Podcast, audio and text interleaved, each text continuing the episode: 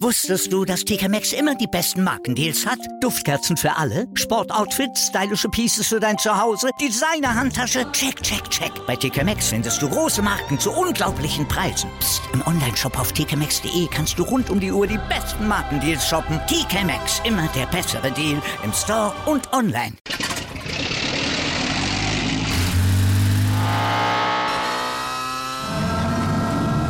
Von 0 auf 100. Aral feiert 100 Jahre mit über 100.000 Gewinnen. Zum Beispiel ein Jahr frei tanken. Jetzt ein Dankeschön, rubbellos zu jedem Einkauf. Alle Infos auf aral.de. Aral, alles super. Anwurf. Der Handball-Talk auf meinsportpodcast.de. Hallo und herzlich willkommen zu einer neuen Ausgabe von Anwurf, eurem Handball-Talk auf meinsportpodcast.de und auf Sportradio. Dort laufen wir jeden Montag von 13 bis 14 Uhr.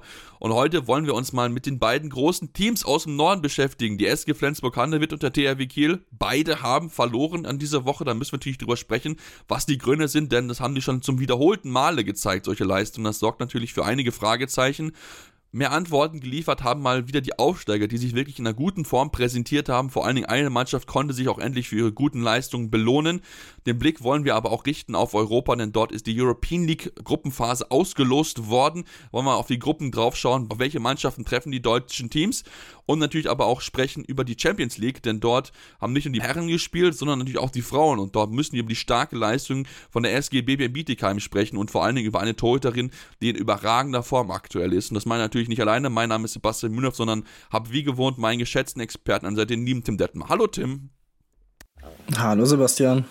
Ja, Tim, lass uns äh, sprechen über das, was passiert ist in dieser Woche. Ähm, nicht so viele News, vor allen Dingen natürlich äh, hauptsächlich Spiele, die wir besprech zu besprechen haben. Und dann lass uns auch mit dem Topspiel anfangen von Sonntag. Das Spiel der Füchse Berlin gegen den THW Kiel. Wir sitzen hier Samstag, äh, Sonntagabend um 18 Uhr, natürlich mit den direkten Eindrücken noch von der Partie. Ergebnis 34 zu 26. Ich hatte vorher getippt auf 33, 33 bei Sportradio.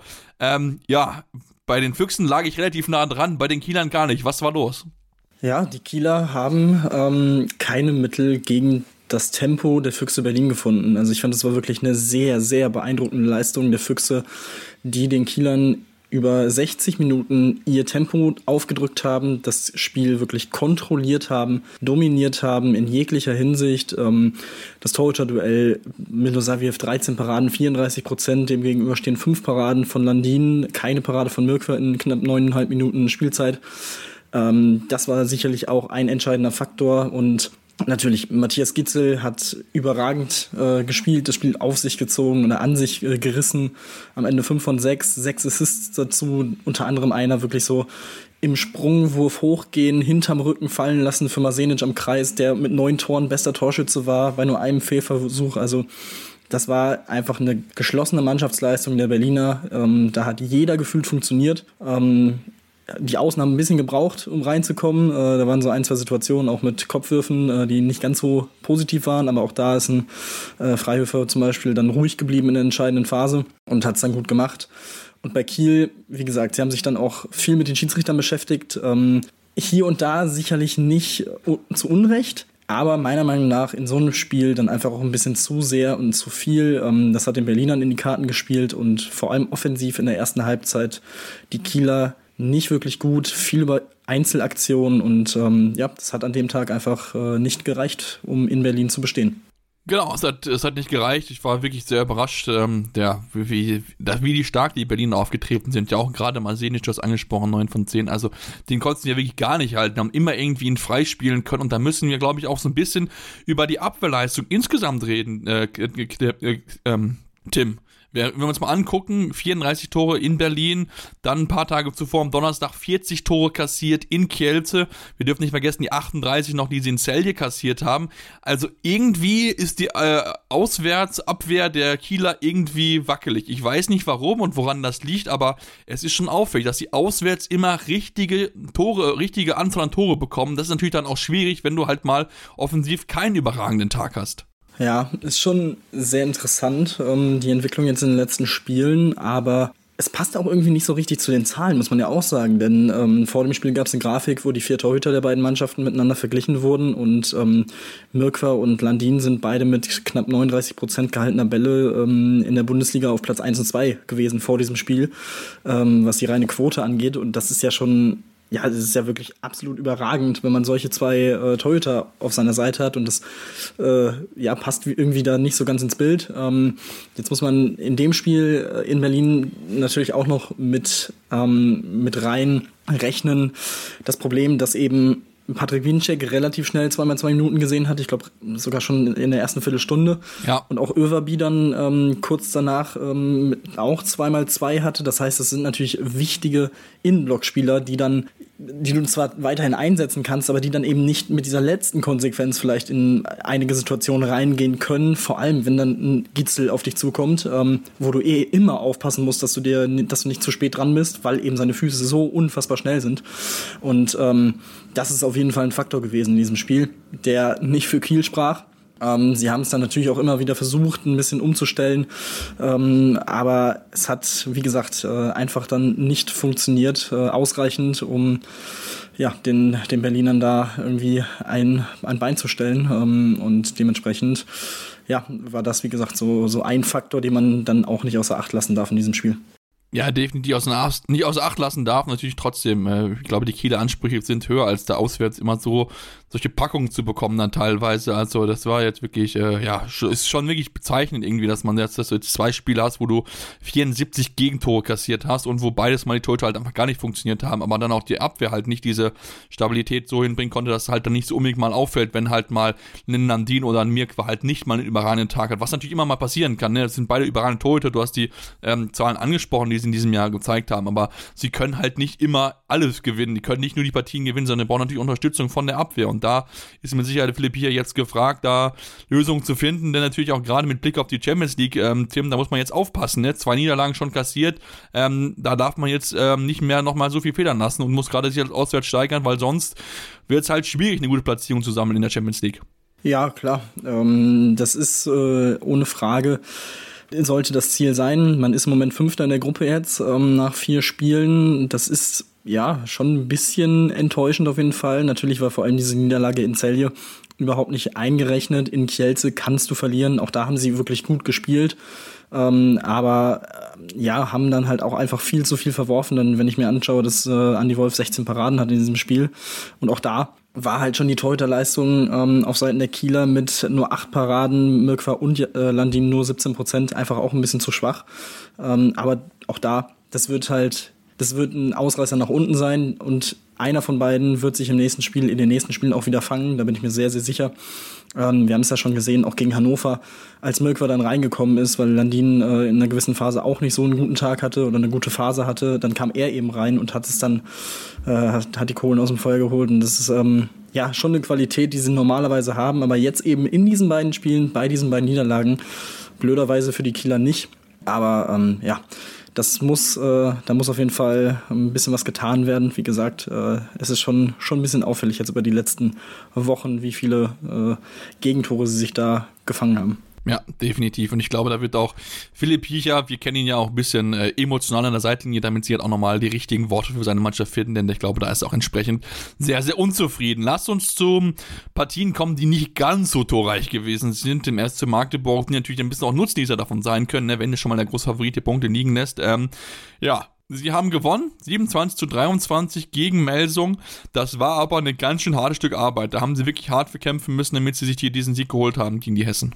Ja, sind äh, ohne Oma Ingi Magnusson angetreten aus persönlichen Gründen. Ähm, dementsprechend war Kai Smietz dann auf halb rechts auch so ein bisschen äh, auf sich alleine gestellt. Ähm, am Ende acht Tore, bester Werfer, aber eben auch sieben Fehlwürfe, drei von neun aus dem Feld. Jetzt nicht optimal, aber ähm, gut, am Ende äh, immerhin von der sieben Meter Linie sehr sicher mit fünf von sechs und auch nur einem technischen Fehler.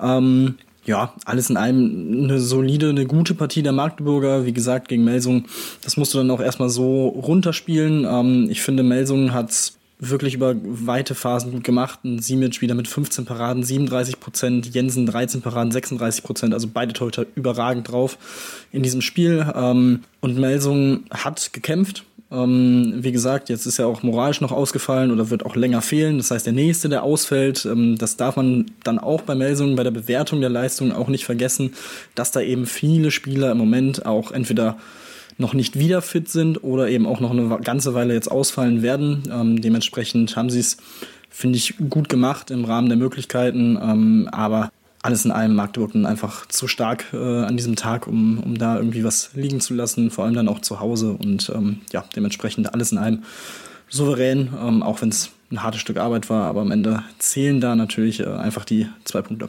Ja, definitiv. Die Punkte sind ganz, ganz wichtig. Jetzt haben sie ja natürlich dann auch jetzt halt weiterhin dran. Die sind jetzt auf Platz 4, 12 zu 2 Punkte, genauso wie der THW Kiel. Also von daher sind sie weiterhin oben in der Spitze mit dabei. Das sind ja noch ganz, ganz wichtig, natürlich auch mit dem Blick darauf. Und ähm, ja, glaube, das kann man auf jeden Fall zufrieden sein. Lasst uns dann auf eine Mannschaft gucken, die mit Sicherheit nicht so zufrieden sein wird äh, mit ihrer Leistung bisher. Die SG Flensburg-Handewitt, ähm, ja, sie haben verloren gegen Lemgo 21 zu 26 gegen eine Mannschaft, die in der Liga bisher ja noch nicht ein einziges Mal gewonnen hat, jetzt den ersten Sieg gefeiert hat, auch unter der Woche dann gewonnen hatte gegen ähm, Frischhoff Göpping im, im ERF Cup Qualifikation zur Gruppenphase hat er nicht gereicht, weil es ähm, zu geringer Sieg gewesen ist. Natürlich äh, trotzdem trotzdem, eigentlich musst du dort gewinnen, Tim, aber wenn du halt nur 21 Tore wirfst äh, gegen eine Mannschaft, die durchaus angenockt ist, dann wird es halt ganz, ganz schwierig, so eine Partie zu gewinnen. Ja, und ich fand das Interview von Johannes Goller bei Sky ähm, direkt nach dem Spiel wirklich sehr, sehr stark. Ähm, er hat klar angesprochen, dass es in allen Bereichen äh, deutlich zu wenig war, sowohl offensiv als auch defensiv, auch wenn man hier vermeintlich nur 26 Gegentore bekommt. Aber trotzdem hat es da in, in vielen Situationen einfach gefehlt. Es waren teilweise ähm, ganz kuriose Szenen, wo beide Mannschaften eigentlich äh, den Ball irgendwie gefühlt nicht haben wollten und weggeschmissen haben, ohne, ohne Not.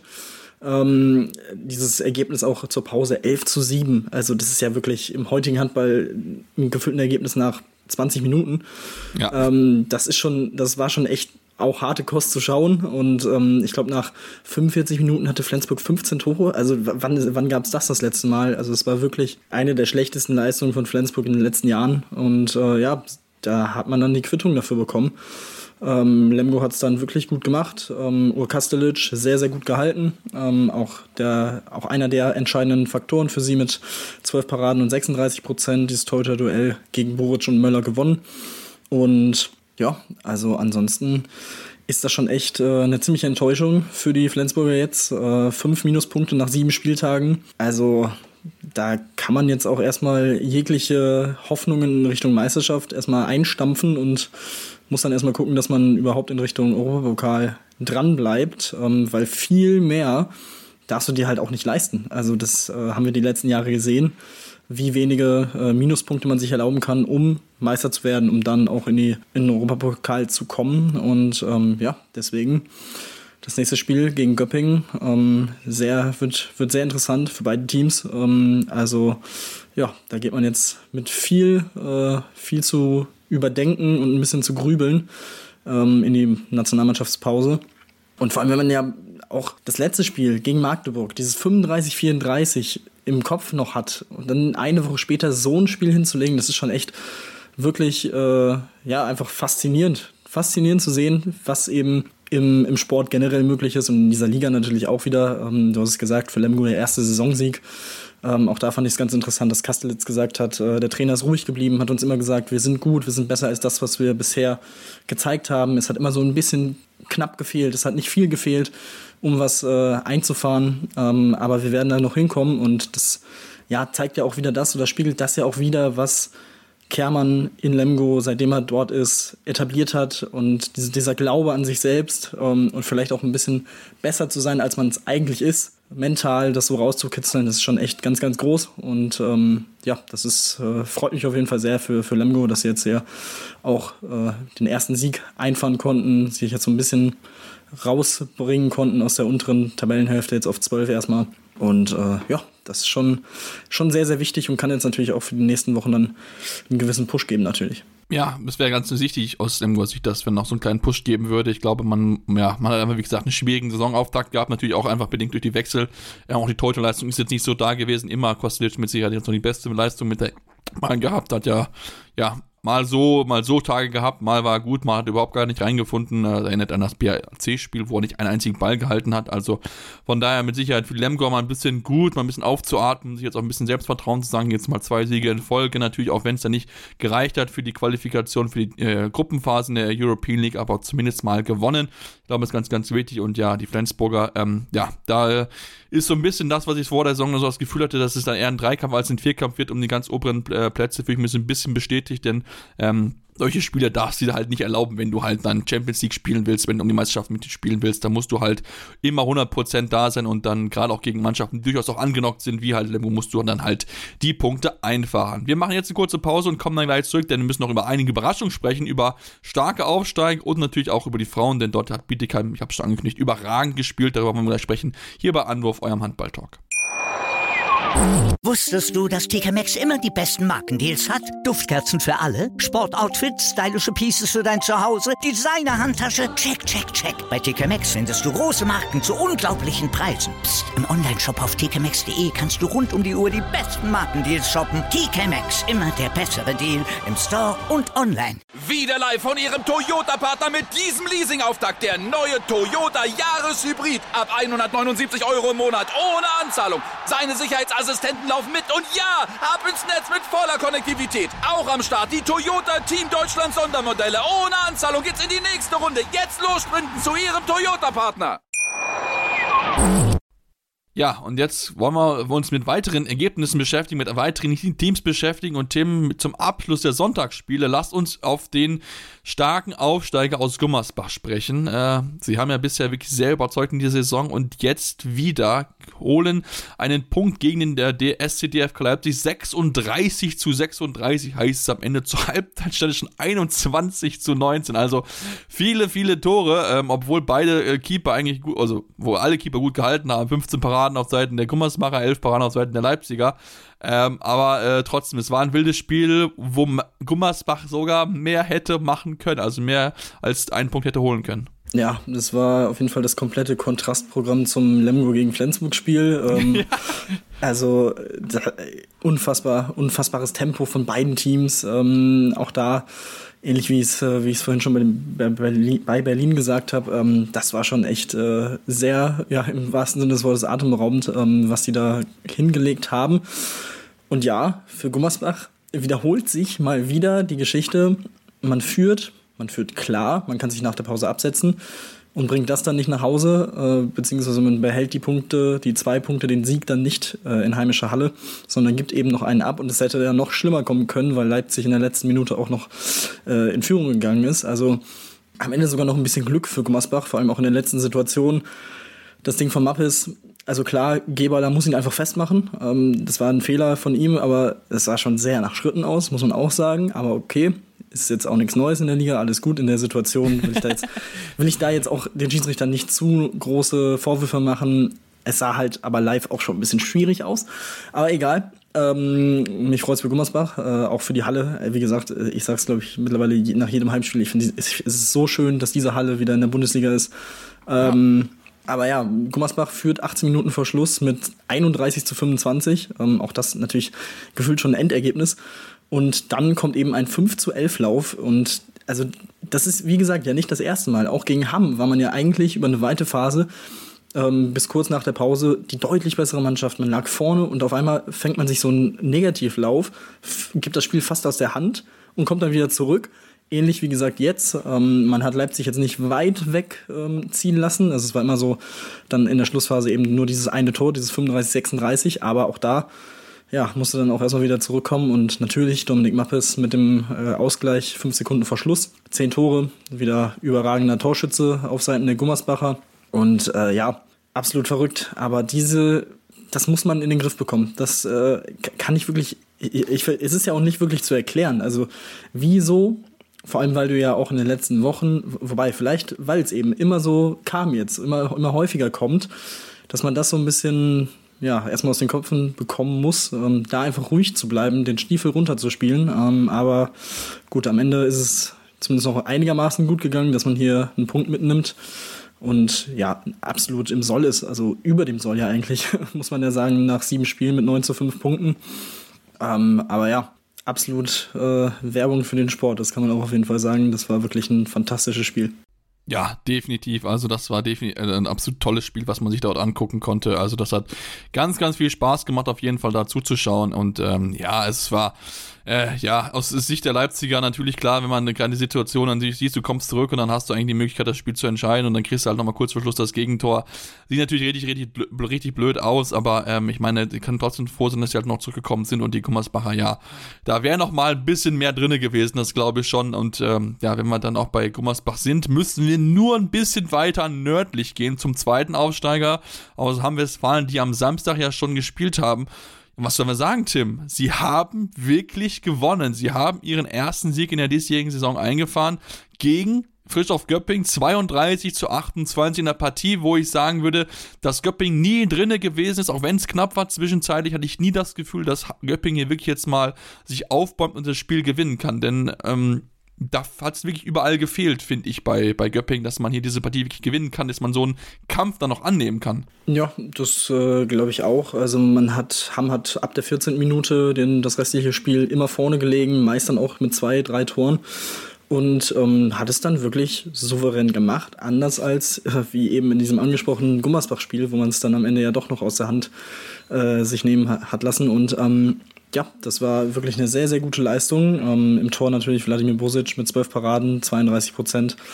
Äh, entscheidend ähm, für, für Hamm, äh, gewinnt das Torhüter-Duell.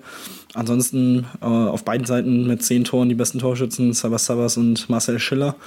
Und ähm, ja, also wirklich sehr, sehr gut. Ähm, Göppingen, es ist wirklich interessant zu sehen, wie sie in dieser Saison, irgendwie ist es sehr auf und ab, ähm, was, was sie so an Leistungen bringen. Wie gesagt, letzte Woche gegen Gummersbach knapp gewonnen, jetzt die Niederlage in Hamm. Ähm, ansonsten Wetzlar unentschieden gegen eine Wetzlar Mannschaft, die da auch noch schwer in die Saison oder noch nicht so richtig in der Saison drin war. Ähm, also das ist schon irgendwie, ja, irgendwas scheint da noch nicht so ganz, zumindest konstant zu funktionieren. Ähm, und äh, gut, immerhin positiv, dass man sich äh, in der European League durchsetzen konnte im deutschen Duell gegen Lemgo und da jetzt ähm, dementsprechend in der Gruppenphase steht. Wahrscheinlich auch ganz gut für, für Meyerhofer, aber ja, das, äh, also die Niederlage sollte so eigentlich nicht passieren, natürlich, ähm, aus, aus Göppinger Sicht. Auch da 5 zu 9 Punkte jetzt ähm, ist schon, schon, schon ein bisschen was auf der, auf der Minuspunkte-Seite. Ähm, dementsprechend bin ich da auch gespannt drauf, wie es, da so weitergeht. Und wie gesagt, das nächste Spiel in Flensburg, auch wenn die jetzt natürlich in Lemgo äh, nicht so gut aussahen, ähm, aber ja, also einfach wird es nicht und vor allem, weil es in Flensburg ist, ähm, mit den Fans im Rücken, boah, kann ich mir nicht wirklich vorstellen, dass sie da eine große Chance haben, ähm, beziehungsweise da muss dann sehr, sehr viel zusammenpassen. Also es könnte, könnten ein bisschen schwierige Wochen jetzt beginnen für, für Göpping. Ja, so Wochen der Wahrheit so ein bisschen, auch gerade für Harten Meyerhofer, ähm, du hast angesprochen, die Punkteausbeute, klar, man hat sich qualifiziert für die Gruppenphase, ähm, aber wenn ich mir jetzt angucke, die nächsten Gegner in Flensburg, daheim gegen Stuttgart zum Derby, dann nach Leipzig, dann gegen Melsung und dann in Kiel, also das sind natürlich Spiele, wo du halt äh, eigentlich fast das Spiel gegen Stuttgart musst du eigentlich gewinnen, wenn man, wenn man ganz ehrlich ist. Das muss auch der Anspruch sein. Ähm, und die anderen Spiele, die kannst du halt auch allesamt verlieren, wenn das schlecht läuft. Und dann, wenn du alle aber verlierst, weiß ich nicht, ob Harten Meyerhofer dann am Ende noch nach Kiel lange Trainer sein wird, denn die Gegner sind dann Minden, BHC und Hamburg. Einfache Gegner, machbare Gegner. Von daher kann es dann wirklich passieren, dass man dann ja, sich, falls dann nicht weiter erfolgreich werden sollte, dann ihn dann auch vielleicht entlassen kann. Natürlich, klar, natürlich trotzdem Kredit, hat den Verein wieder nach Europa geführt, definitiv, aber ähm, auch er muss Leistung bringen. Da ist Vergangenheit schön und gut, aber in der Bundesliga, wenn du dann in Europa spielen willst, musst du halt Leistung zeigen, weil da kann es halt ganz, ganz schnell passieren, dass du dann halt hinterherläufst im Rückstand und das möchtest du natürlich möglichst verhindern, denn natürlich, man weiß nie, wie fit sind die Spieler nach der WM-Pause zurück und wie, wie, ja, wie viel Verletzung hast du vielleicht noch irgendwie im Verlauf der Saison. Also von daher, ähm, ja, das werden jetzt ganz, ganz wichtige Wochen für die Göppinger und ihren Trainer Hartmut Meyerhofer, ähm, denn er möchte mit Sicherheit auch seinen Posten möglichst lange dort auch noch behalten und ich denke auch, ich traue es ihm zu, dass er es umstoßen kann, aber er muss jetzt halt endlich die Lösung dann dafür finden, dass man hier ähm, ja, erfolgreicher ist und einfach besser auftreten kann. Dann lass uns ähm, natürlich noch so ein bisschen auf die anderen Teams schauen. Natürlich, klar, Donnerstagsspiele sind schon ein bisschen weiter entfernt, aber wir müssen natürlich reden über die Rhein-Neckar-Löwen, Tim, sie drohen weiterhin an der Tabellenspitze, sind das einzige Team ohne Niederlage, ohne Punktverlust, ähm, haben klar das Duell gewonnen gegen, den G gegen GWD Mint mit 37 zu 25. Also auch diese Partie hat eindrucksvoll gezeigt, wie stark die Löwen aktuell sind und wie eigentlich unaufhaltbar sie eigentlich auch sind. Ja, sie haben äh, einfach souverän im Stile einer Spitzenmannschaft dieses Spiel gewonnen. Zur Pause 22 zu 14 schon vorne gelegen. Da war das Spiel schon entschieden. Und ja, es ist, wie gesagt, es wirkt alles sehr homogen. Die, die, die Spielidee von Sebastian Hinze scheint wirklich jetzt schon äh, so früh in der Saison perfekt implementiert zu sein. Genau das, was anscheinend ja auch die Mannschaft wieder spielen möchte. Dieses Tempo, was sie gehen. Also, und vor allem, wenn man jetzt schon mal ein bisschen auf äh, das Programm nach der Länderspielpause drauf guckt, das nächste Spiel in Kiel. Was war heute der Schlüssel zum Erfolg für Berlin? Tempo. Also auch da können sie sich realistische Chancen ausrechnen in Kiel. Klar, die werden auch heiß wie sonst was sein. Das ist das außer Frage. Und einfach wird es nicht, das ist klar. Aber ähm, ja, das, das kann ein Mittel sein, mit dem man eben gegen die Kieler dann auch bestehen kann. Und ähm, ja, dann schauen wir mal, wie es dann weitergeht. Danach gegen Hannover. Auch das ist dann ein Spiel, auch die Hannoveraner sehr, sehr gut in die Saison gekommen, ähm, was du dann auch erstmal gewinnen musst. Ähm, aber somit in den nächsten Wochen können sie da wirklich ihre Position zementieren und ähm, ich würde es ihnen durchaus zutrauen. Ähm, wie gesagt, es läuft im Moment sehr, sehr gut. Flensburg haben sie auch schon geschlagen. Ähm, also das ist, das sieht schon, schon gut aus. Und, und sie hatten ja auch schon, wie gesagt, diese, diese engen Spiele gegen Flensburg mit einem gewonnen, in äh, oder beim BHC mit einem gewonnen. Ähm, also auch da spricht im Moment einiges für sie in diesen Drucksituationen, dass sie dann trotzdem ruhig bleiben. Ähm, Juri Knorr in dem Spiel mit neun Toren bester Torschütze, äh, zwei Assists dazu, aber auch fünf technische Fehler. Ähm, aber gut, bei dem Ergebnis kann man das, glaube ich, ein bisschen äh, hinten überfallen lassen. Ähm, aber ja, deswegen, also sehr, sehr gut für die Löwen. Und also ich hätte nicht damit gerechnet, dass es so läuft. Also wer hätte damit gerechnet, dass die Löwen am Ende nach sieben Spielen das einzige Team ohne Punktverlust sind. Also ähm, das ist schon echt sehr, sehr beeindruckend und äh, ja, haben auch die beste Offensive der Liga zusammen mit den Füchsen mit 236 Toren. Ähm, also auch das spricht, wie gesagt, für dieses Tempospiel, was sie eben hier abliefern.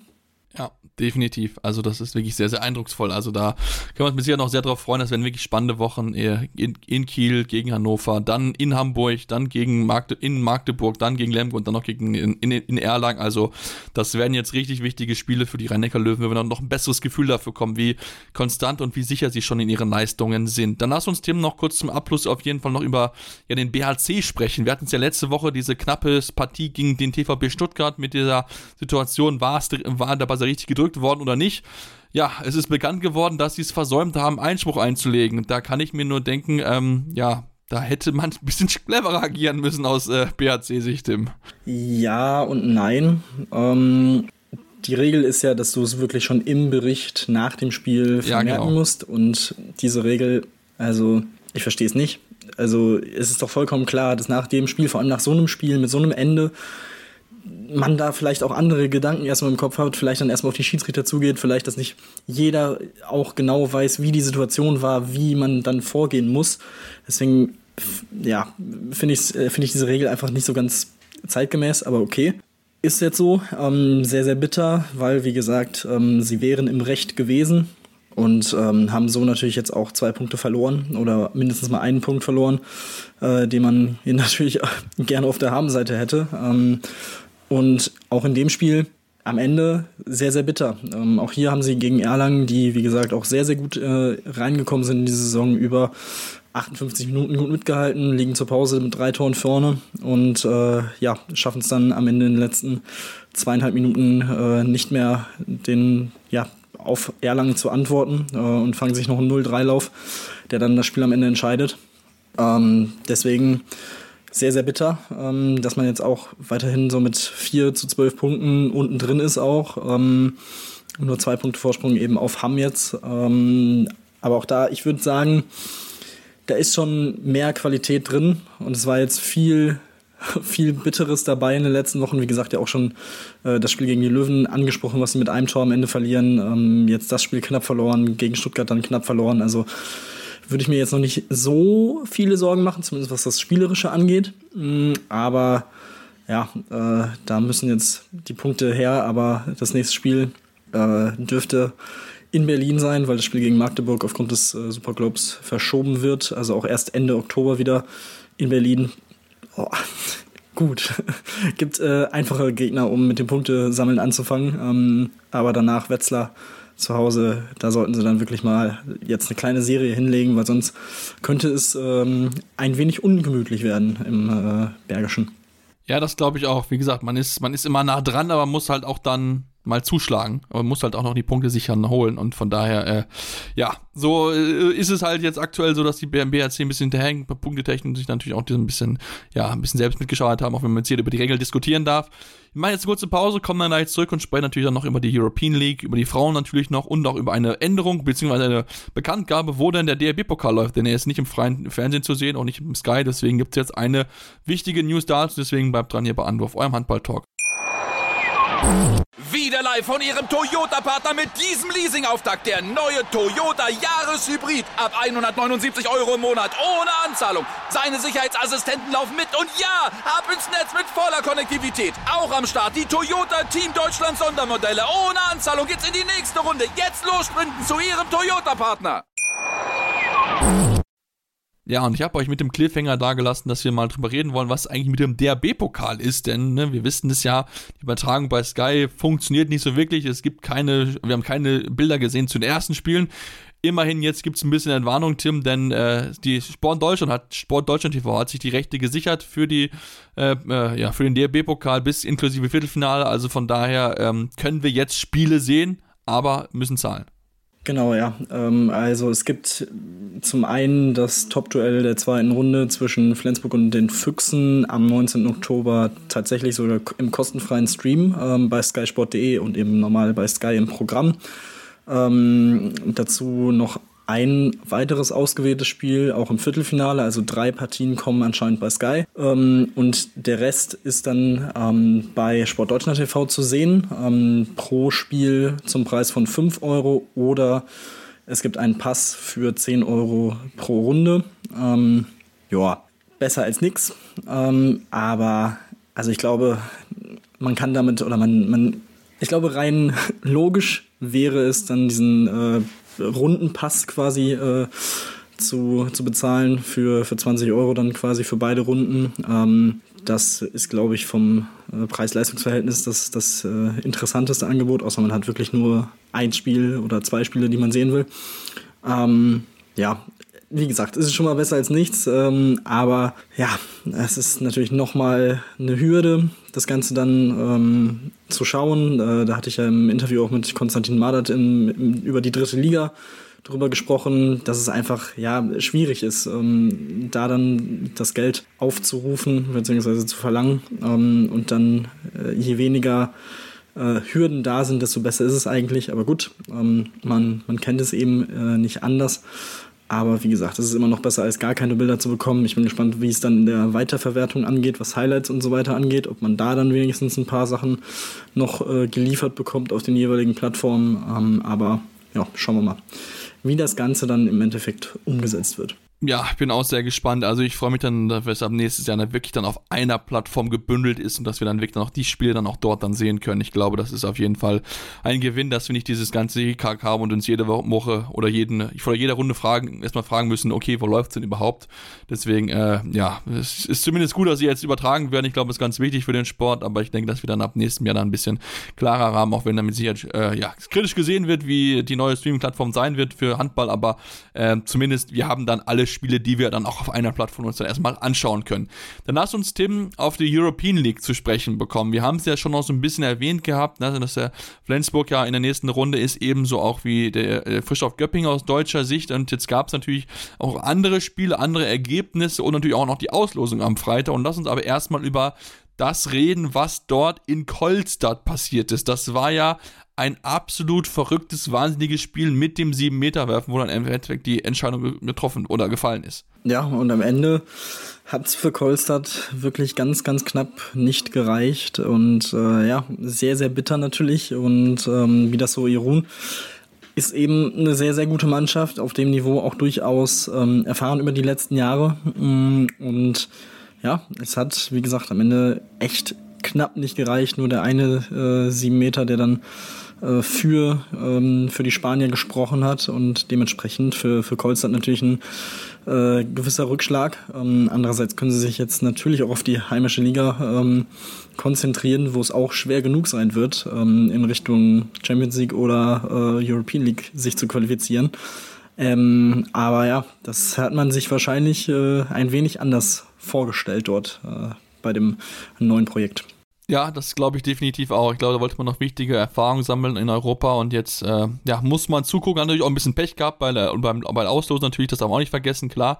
Ne, Bida, du hast schon erwähnt, Bidas Sohn Irun ist schon ein bisschen erfahrenere Mannschaft, also von daher äh, bisschen Pech gehabt natürlich trotzdem. Äh, ja, steht man jetzt da, hat halt äh, nichts mehr in, der, in Europa, muss jetzt zugucken ähm, und lass uns dann auf die vier Gruppen schauen. Drei deutsche Mannschaften sind mit dabei, denn die Füchse waren ja schon qualifiziert für die Gruppenphase.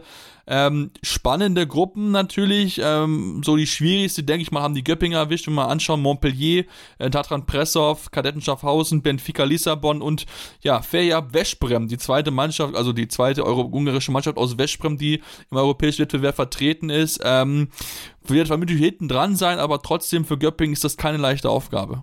Nee, ich glaube auch. Ähm, wie gesagt, man muss ja unter die ersten vier äh, Teams kommen, um weiterzukommen und ja, wie gesagt, also auch Pressow und Schaffhausen darf man nicht ähm, unterschätzen, ähm, auch wenn Schaffhausen natürlich ein paar Spieler jetzt auch verloren hat jetzt im Sommer. Aber ähm, ja, ich meine, mit Montpellier quasi ein Stammgast auch äh, mehr oder weniger aus der Champions League, vor ein paar Jahren die Champions League sogar noch gewonnen. Benfica ist äh, Titelverteidiger in der European League, also das zeigt, glaube ich, schon das äh, Kaliber, auf das man da trifft. Und ähm, ja, dementsprechend ja, muss man da auch erstmal gut durchkommen. Und wie gesagt, Göppingen ist ja jetzt im Moment auch nicht so in der Top-Verfassung. Ähm, dementsprechend, ja, bin ich da sehr gespannt drauf, äh, wie sie sich dann äh, in dieser Gruppe schlagen.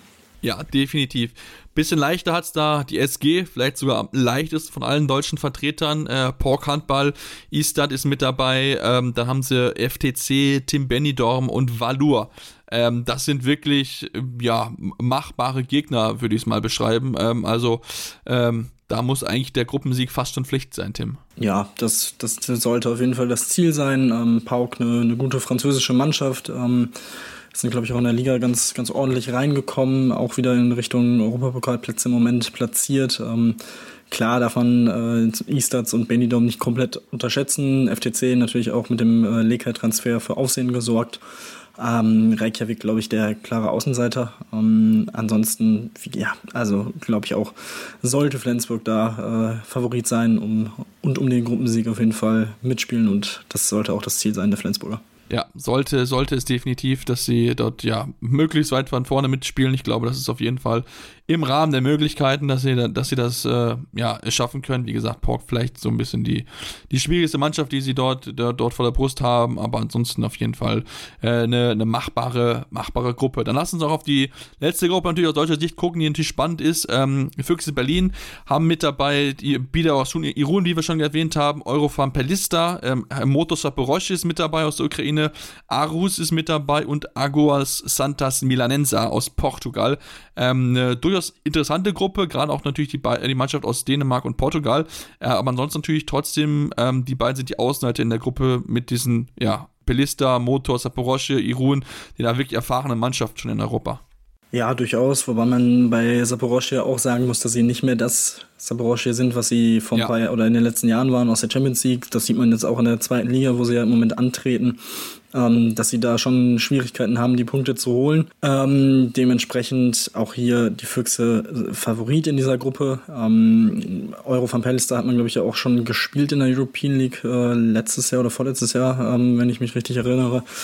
Ähm, und ansonsten, wie gesagt, Irun darf man nicht unterschätzen. Ähm, Agua Santas bin ich sehr gespannt drauf, ähm, wie, wie sie auftreten. Ähm, haben, glaube ich, auch in der portugiesischen Liga schon ein bisschen für Furore sorgen können. Also ähm, ja, sind im Moment vor Porto ähm, platziert ähm, in, der, in der Liga. Haben Porto auch geschlagen mit einem Tor ähm, in dieser Saison. Also auch die darf man, wie gesagt, nicht unterschätzen. Aber ähm, ja, auch hier Berlin klar der Favorit.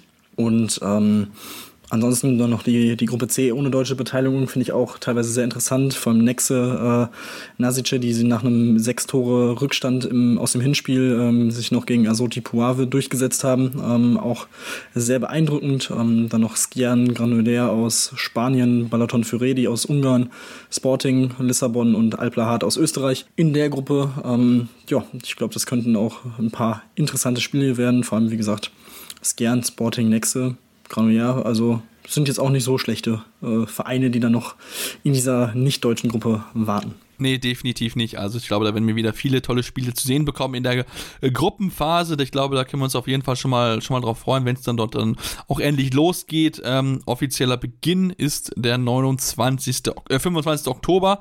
Ähm, also von daher freuen wir uns schon mal drauf auf die Partien dort, die dort anstehen. Lass uns, wenn wir in Europa sind, auch in Europa bleiben und dann aber wechseln von den Männern zu den Frauen und sprechen über die SG BBM Bietigheim. Wir haben sie ja schon erwähnt gehabt in den letzten Wochen, dass sie da wirklich gut gestartet sind in ihrer Gruppe und ja, was soll man sagen, Tim? Sie haben daheim nochmal richtig einen rausgehauen, besiegen den aktuellen Champions League-Sieger Vipas Christiansand mit 32 zu 30. Was machen die nur mit uns? Das ist ja überragend, was sie da spielen. Ja, es ist wirklich fantastisch, eine fantastische Leistung in diesem Spiel. Ähm, das 60. Spiel in Folge ohne Niederlage, 59 Siege, dann ein Unentschieden letzte Woche ähm, gegen Bukarest in der Champions League.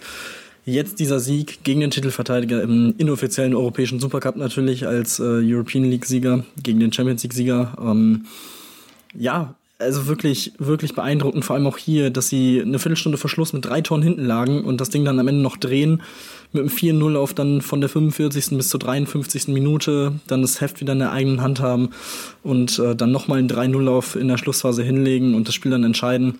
Ähm, äh, was Shikora im Moment hält, ist wirklich unfassbar. Äh, auch in dem Spiel wieder 17 Paraden, 37 Prozent, teilweise glockenfreie Dinger weggenommen. Also das war wirklich, wirklich stark. Ähm, generell eine geschlossene Mannschaftsleistung, was die, ähm, was die Torschützen angeht. Ähm, Xenia Smith, sechs Tore, vier Assists, ähm, sehr, sehr gut. Wie gesagt, defensiv hat man es alles in allem sehr, sehr gut gemacht. Vor allem, wenn man überlegt, wer auf der anderen Seite steht. Ne? Via Keriva, die nach ihrer Pause jetzt zurückkommt und gefühlt nichts von ihrem Niveau eingebüßt hat, wirklich weiterhin eine der Top-Spielerinnen auf halb rechts ist und Nora Mörk quasi vergessen lässt, ähm, die ja im Sommer gewechselt ist. Auch eine Jamina Roberts äh, hat bei Olympia für Schweden überragend gespielt, auch in dem Spiel jetzt wieder mit vier Toren. Ähm, also dann da hinten im Tor eine Katrin Lunde bei 21% Quote zu halten, muss man auch erstmal schaffen. Ähm, und ja, das war schon, war schon sehr beeindruckend. Das, obwohl sie, finde ich, deutlich zu viele einfache Fehler gemacht haben. Also ich dachte mir wirklich, als sie dann hinten lagen, so, ja, okay, das ist dann schon bitter, wenn du so eine großartige Torhüterleistung hast und dann, ja, das dir so ein bisschen selber ein Bein stellst, aber wirklich Chapeau, dass sie da wieder zurückgekommen sind. Ähm, das ist schon echt sehr, sehr beeindruckend. Und jetzt, ja, sind sie nach vier Spieltagen äh, Tabellenführer in dieser Gruppe mit sieben Punkten, ähm, bleiben ungeschlagen und äh, ja, das ist schon, schon sehr, sehr stark. Und dann geht es nächste Woche weiter gegen Kreml Ljubljana, die bisher schleppend reingekommen sind mit zwei Punkten aus vier Spielen. Also auch das, wenn man rein nach der Form geht, spricht für Bietigheim. Also ähm, ja, wirklich echt sehr, sehr beeindruckend und wie gesagt, die Top 2 Teams, wie bei den Männern auch, kriegen das, äh, die Playoff-Runde frei. Das äh, scheint jetzt langsam äh, immer realistischer zu werden, dass das wirklich ein, ein Ziel sein kann, ähm, äh, auf das man gehen kann. Und das wäre schon echt eine, eine überragende Leistung. Ja, also es, man kommt aus dem Staunen nicht mehr raus. Und ich, du hast die Shikora angesprochen. Ich habe gerade mal geschaut. Ihre schlechteste Quote in den vier Spielen waren 35 Prozent. Das, muss, das ist komplett verrückt, dass das eine Zahl ist. Also da träumt jeder Keeper davon, wenn er die mal in drei, vier Spielen aufeinander bringt. Und äh, es ist wirklich brutal. Also was sie da, was sie aktuell spielt in Europa, wow. Also wirklich, da kann man, kann man nur den Hut vorziehen. Überragend, die ganze Mannschaft. Natürlich auch ein wichtiger Rückhalt, wenn du halt weißt, du kannst dich halt auf sich verlassen. Ähm, und der Bietig, wie Bietigheim das macht. Also da kann man wirklich nur, nur den Hut davor ziehen, was mit einer überragenden Leistung und auch wirklich ohne Respekt, also ohne, ohne Angst quasi gegen solche starken Mann Spielerinnen zu, äh, ranzugehen und da diese Spiele zu gewinnen. Also das macht ganz viel Lust, nicht nur auf weiteren Champions League Handball, natürlich auch dann mit der Nationalmannschaft, denn Markus Gaugusch ist ja auch Nationaltrainer, da wollen wir natürlich dann genau drauf schauen, ob er das dann auch noch so bei der Nationalmannschaft reproduzieren kann, aber bisher macht das ganz, ganz viel Spaß, dort zuzuschauen und es scheint wirklich möglich zu sein, hier die ersten zwei Plätze, eine der ersten Plätze zu überlegen. Ja, wir machen jetzt eine kurze Pause, kommen dann auf die Bundesliga zu sprechen, denn auch da natürlich bietet keinen Einsatz, aber wir müssen noch über eine andere Personalie sprechen, denn ein ehemaliger Bundesliga-Trainer ist zurück in der Bundesliga als äh, Vereinstrainer, da wollen wir sprechen. Deswegen bleibt dran hier bei Anruf eurem Handball-Talk. Wieder live von Ihrem Toyota-Partner mit diesem Leasing-Auftakt. Der neue Toyota Jahreshybrid. Ab 179 Euro im Monat. Ohne Anzahlung. Seine Sicherheitsassistenten laufen mit. Und ja, ab ins Netz mit voller Konnektivität. Auch am Start die Toyota Team Deutschland Sondermodelle. Ohne Anzahlung geht's in die nächste Runde. Jetzt los zu Ihrem Toyota-Partner.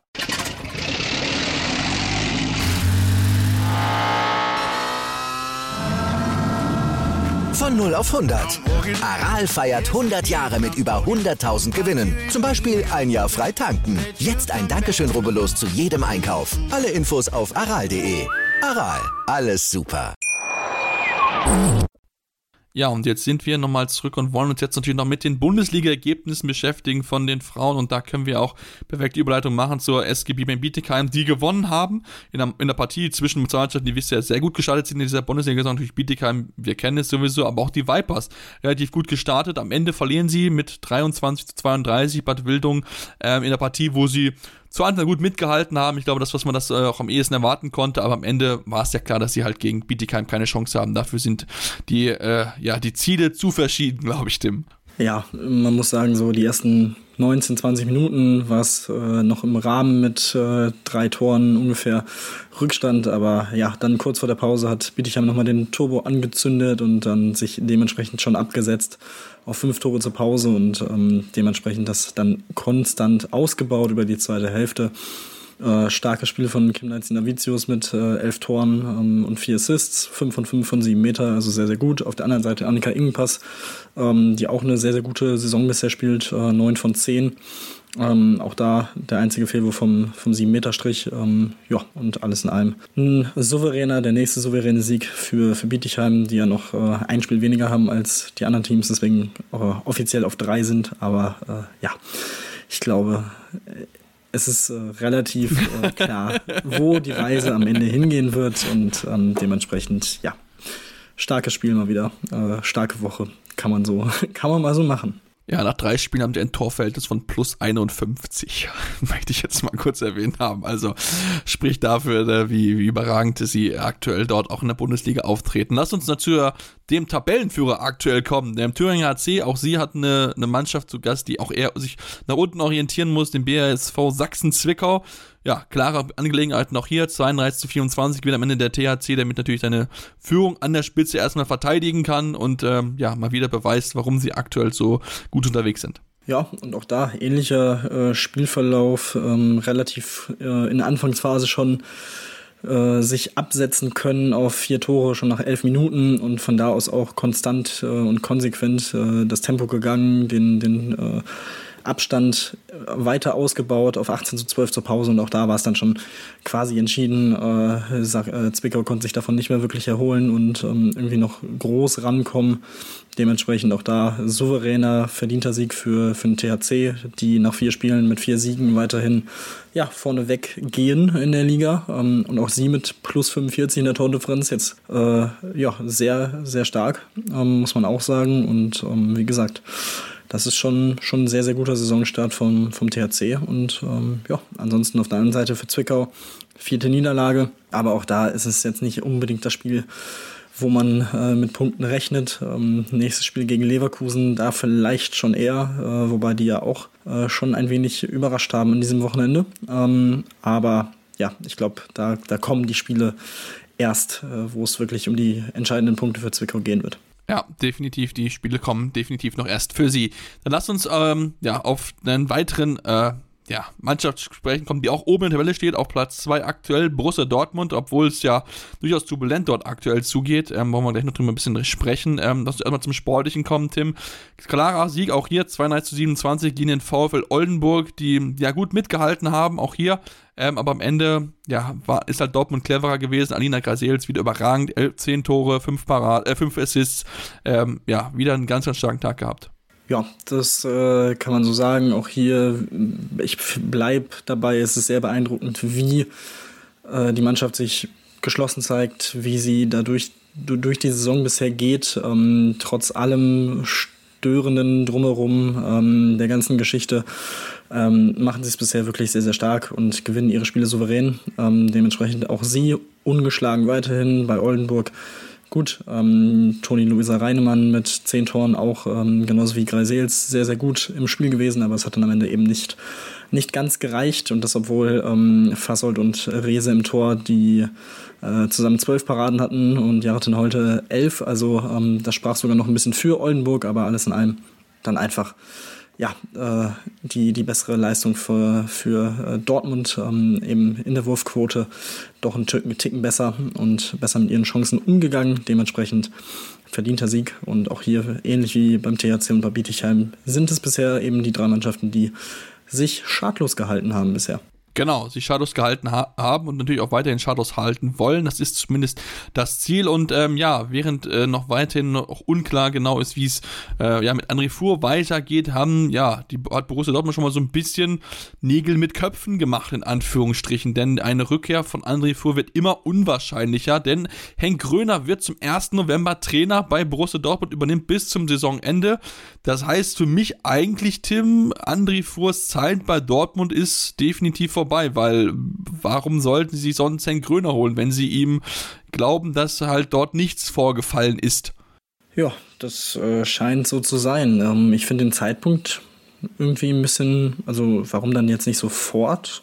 Ähm, aber gut, wird es wahrscheinlich irgendwelche Gründe für geben, aber ähm, vielleicht, vielleicht noch vielleicht dann auch. Ja, genau, genau, vielleicht hängt das dann noch mit Fuhr äh, zusammen, dass man da nicht früher vermeintlich rauskommt, wobei im Sport ist gefühlt ja irgendwie alles möglich. Ähm, aber ja, also an sich ein wirklicher Coup ähm, für, für Dortmund, ähm, da so einen Mann an die Seitenlinie zu bekommen. Alles in allem, wie gesagt, äh, auch beim DHB ähm, auch durchaus äh, positiv ähm, gesehen, auch wenn es dann am Ende eben nicht weitergegangen ist dann äh, Anfang des Jahres.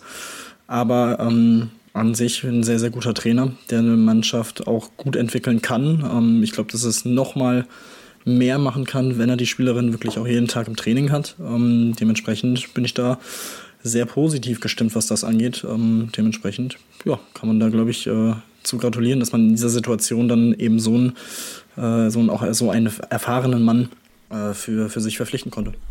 Ja, definitiv. Ich glaube, da kann man sich sehr, sehr glücklich drüber schätzen, dass man so einen beholt hat. Und ich bin sehr gespannt, inwieweit er dann auch das ja, fortsetzen kann, was bisher sehr gut funktionierte bei den Dortmunderinnen. Also ich meine, sportlich läuft das ja auf jeden Fall, wenn man ja viel Wechsel im Kader hatte. Ich bin mal sehr gespannt, inwieweit dann auch jetzt ein bisschen mehr Ruhe bei den Dortmunderinnen einkehrt. Dann lass uns auf weitere Ergebnisse zu sprechen bekommen. Es gab ja noch drei Partien, äh, nachdem ja die Partie in Sport und Neckarsulm gegen Bensheim Auerbach abgesagt wurde, aufgrund von Bauarbeiten in der Halle in Neckarsulm. Da wird ein neuer Boden verlegt. Ähm, deswegen findet die Partie erstmal nicht statt. Ähm, wann genau die Halle wieder fertig ist, ist noch nicht klar, aber vermutlich dann spätestens mal nach der EM, würde ich mal von ausgehen. Ähm, Tim, lass uns auf die Ergebnisse zu sprechen kommen. Der Blomberg, ähm, die haben gespielt daheim gegen den Aufsteiger aus Weibling und ähm, ja, es sah noch ganz in Ordnung aus aus Weiblinger Sicht zur Halbzeitpause 12 zu 16 und dann, ja, lief in der zweiten Halbzeit gar nichts mehr zusammen, verliert das Spiel am Ende klar mit 35 zu 19 muss wieder weiterhin enorm viel Lehrgeld zahlen und ähm, vor allem die Wurfquote ist wirklich, ja, sehr, sehr ausbaufähig gewesen. Ja, das war schon ein Riesenunterschied. Ähm, 71 Prozent für Blomberg und 41 Prozent für Weibling. Das ist dann einfach ein Klassenunterschied.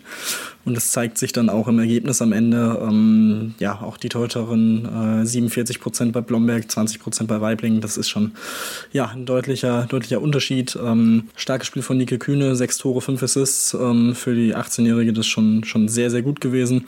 Ähm, dementsprechend auch viel Spielzeit jetzt mal bekommen in diesem Spiel. Ähm, ja, sicherlich auch äh, durch das äh, deutliche Ergebnis, ähm, dass, dass sich da der Trainer für entschieden hat. Und ähm, ja, sehr, sehr starkes Spiel von Blomberg, die auch sehr, sehr gut in die Saison gekommen sind, jetzt mit äh, 6 zu 2 Punkten nach vier Spielen auf Platz 4. Und äh, ja, da kann man, kann man nicht zu viel meckern. Ein bisschen bitter ist, dass sich die österreichische Nationalspielerin Stephanie Kaiser äh, die Kreisläuferin verletzt hat, während der Länderspielpause sich einen Nasenbeinbruch zugezogen hat äh, und auch schon operiert werden musste. Ähm, ja, sie wird jetzt erstmal ausfallen und äh, ja, schauen wir mal, wie sie das dann kompensieren. In dem Spiel haben sie es hinbekommen, ähm, setzen jetzt erstmal auf eine Akademiespielerin, Merle Pauser. Ähm, ja, mal gucken, inwiefern sie dann auch zu, zu Einsatzzeiten kommt oder ob es wirklich nur ja, als absoluter Backup und Notlösung äh, ja, äh, am Ende im Kader ist. Ähm, ja, schauen wir mal, wie, wie sich das in den nächsten Wochen so entwickeln wird. Ja, Laura Ruffier hat es auf jeden Fall gut gemacht, ne? Neun, sieben Tore, neun äh, bei neun Versuchen, beste Werferin. Also von daher, zumindest scheint es offensiv erstmal keine Auswirkung gehabt haben, aber natürlich dann gegen, gegen Gegner, wo es dann auch auf Augenhöhe sind, wo dann auch ein bisschen die Kati vielleicht eine Rolle spielen könnte, ist es mit Sicherheit etwas, wo wir dann natürlich genau darauf äh, schauen werden. Dann lass uns ähm, ja auf etwas spannendere Spiele geben, denn die gibt es auch in der HBF. Das Spiel Buxtehude gegen SV Union Halle Neustadt. Äh, ja, ein harter Fight, wenig Tore. Am Ende gewinnt Buxtehude mit 24 zu 22, kann ganz, ganz wichtige Punkte sammeln ähm, und sich ja festigen auf dem fünften Tabellenplatz. Ja, und sehr, sehr bitter für Union Halle Neustadt, ähm, die eine Minute vor Schluss noch die Möglichkeit hatten, zumindest äh, auszugleichen auf 23-23 mit einem 7 Meter, den Maxim Struis leider verwirft aus ihrer Sicht. Ähm, dementsprechend bleiben sie ähm, im vierten Spiel der Saison auch sieglos, ähm, haben ja bisher einen Punkt geholt. Ähm, ja, das wäre eben die Möglichkeit gewesen für, für den zweiten Punkt, aber das äh, ja, hat am Ende wieder knapp nicht gereicht. Sehr, sehr bitter, wie gesagt, ähm, ein ausgeglichenes Spiel. Natürlich sehr defensiv, das zeigt das Ergebnis, auch der, der Halbzeitstand von 9 zu 12. Und ähm, ja, für, für Buxtehude wirklich wieder eine sehr ausgeglichene äh, Teamleistung. Ähm, ähnliche Wurfquoten, ähnliche Torhüter-Statistiken. Also ja, äh, ein Unentschieden es, es, es liest sich wie ein Unentschieden-Spiel und am Ende äh, entscheiden dann eben in, diesen, in dieser Schlussphase diese, diese Momente. Und äh, das ist dann eben in diesem Fall für Buxtehude gelaufen. Du hast gesagt, man, man festigt sich oben äh, als äh, ja, erster Blomberg-Verfolger quasi, was Platz 4 angeht, ähm, mit 5 äh, zu 3 Punkten. Und ja, da kann man, glaube ich, sehr, sehr gut mit diesem äh, Saisonstart leben, glaube ich. Also ähm, da hatten wir auch schon drüber gesprochen mit dem Umbruch, äh, mit den Leuten, die gegangen sind und dazugekommen sind. Ähm, muss man auch erstmal schauen, wo man steht und ähm, nach vier Spielen kann man konstatieren, man steht jetzt nicht so schlecht. Ähm, aber wie gesagt, auch so ein Spiel gegen den Drittletzten der Tabelle ähm, hätte man auch durchaus unentschieden spielen können. Also ähm, ja, glaube ich, bleibt man da oder kann man das sehr, sehr gut einschätzen. Weiterhin mit Dirk Leun ja auch einen sehr erfahrenen Coach der da, glaube ich, genau weiß, wo man da auch wirklich, äh, auf welchem Niveau man sich gerade befindet. Definitiv. Also da bin ich, bin ich absolut da, äh, bei dir. Ja, dann lass uns ähm, ja, auf die letzte Partie zu sprechen bekommen von dem Spieltag. Äh, 26 zu 22 heißt es dort für ja, die TSV Bayern für Leverkusen gegen TuS Metzingen, die jetzt schon die dritte Niederlage in Folge kassiert haben. Ähm, in einer Partie, die durchaus eng gewesen ist. Eine Lea Schuppbach hat überragend gehalten, 15 Paradenquote von 45 Prozent aber ihre äh, Vorderleute äh, haben es nicht so gut gemacht. 17 technische Fehler. Da wird es natürlich dann ganz, ganz schwer, die Partie zu gewinnen. Aber eigentlich sah es zur Halbzeit auch wieder gut aus. Also Metzing schlägt sich mal wieder ein bisschen selber, Tim. Ja, vor allem, weil sie in den letzten neun Minuten kein Tor mehr werfen. Ähm, man geht mit einer 22 zu 21 Führung ähm, nach 51 Minuten raus äh, in eine Auszeit von Leverkusen, äh, die kurz danach dann kommt. Und ab da dreht Leverkusen auf und dreht mit einem 5-0 auf dieses Spiel. Ähm, zwei Tore von äh, Zivile Jugodite und ähm, Mareike Thurmeier, dazu noch eins äh, von Jennifer Sousa, ähm, die das Spiel dann eben entschieden haben ähm, und dann entscheiden. Das ist schon äh, ja, sehr bitter aus Metzings Sicht, äh, dass man sich das am Ende dann so nehmen lässt. Ähm, da wäre sicherlich äh, was drin gewesen, ähm, was Zählbares mitzunehmen, vielleicht sogar doppelt Zählbares, aber wie gesagt, in der Schlussphase Leverkusen einfach ähm, die bessere, das bessere Team. Und ähm, ja, dementsprechend für, für sie der Sieg. Ähm, ja, der erste Saisonsieg, stehen jetzt bei 3 zu 5 Punkten ähm, im Mittelfeld auf Platz 8. Ähm, denke ich mal, kann man auch soweit ganz gut mit leben. Und äh, ja, Mareike Thomeier am Ende die beste Torschützin mit acht Toren bei, bei zehn Versuchen. Auch alles in allem sehr, sehr gut das Spiel geleitet. Drei Steals, auch da sehr, sehr stark defensiv ähm, aufgetreten. Und ja, dann ist es auf jeden Fall sehr, sehr bitter, dass man, obwohl man eben dieses äh, Teuterin-Duell mit äh, 17 zu 10 äh, Paraden gewinnt, am Ende mit vier verliert. Ja, du hast die technischen Fehler schon angesprochen. Das darf man sich dann eben nicht erlauben. Das ist dann sehr, sehr bitter für, für Metzing, ähm, die jetzt unten drin stehen, auf Platz 11 mit zwei Punkten nach vier Spielen.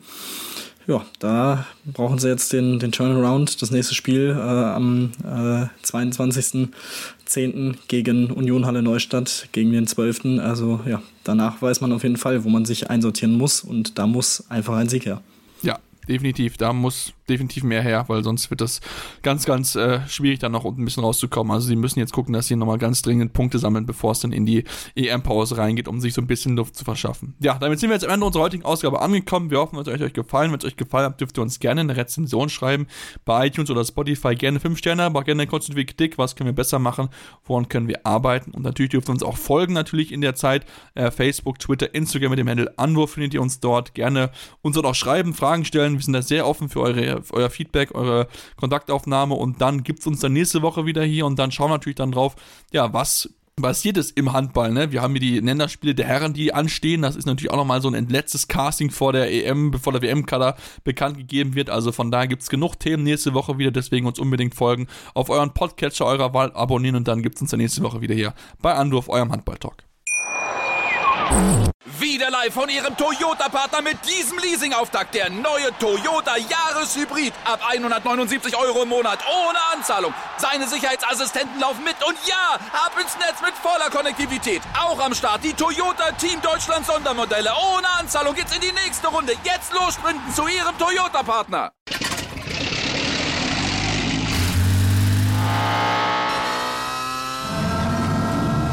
Von 0 auf 100.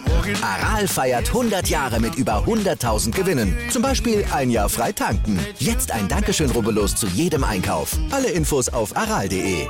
Aral, alles super. Anwurf. Der Handball-Talk auf meinsportpodcast.de.